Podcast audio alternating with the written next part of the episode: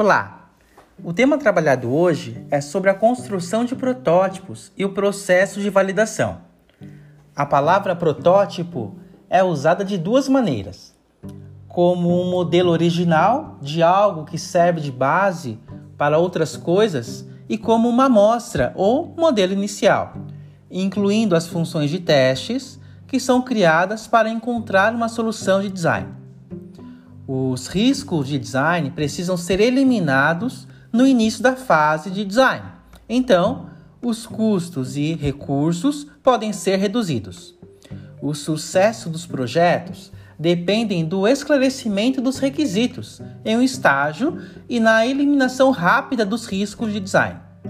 A prototipagem é uma das maneiras de reduzir os erros de projeto e eliminar os fatores de falha na fase inicial do projeto. O processo que envolve o teste, refinamento, conclusão de projetos usando protótipos é denominado de prototipagem. Os protótipos são usados para testar se os projetos respondem aos desempenhos pretendidos. O design do protótipo é refinado para reduzir o risco no processo de teste do protótipo. O design pode nascer com um protótipo, criação de design, através da construção de diferentes conceitos.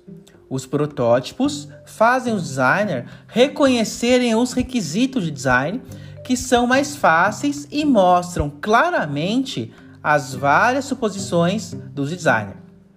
Esta é uma das maneiras mais comuns de fazer com que os testes avancem com rapidez e precisão. Esperamos que tenha tirado algumas dúvidas sobre a construção de protótipos e o processo de validação. Nos vemos numa nova oportunidade. Até lá!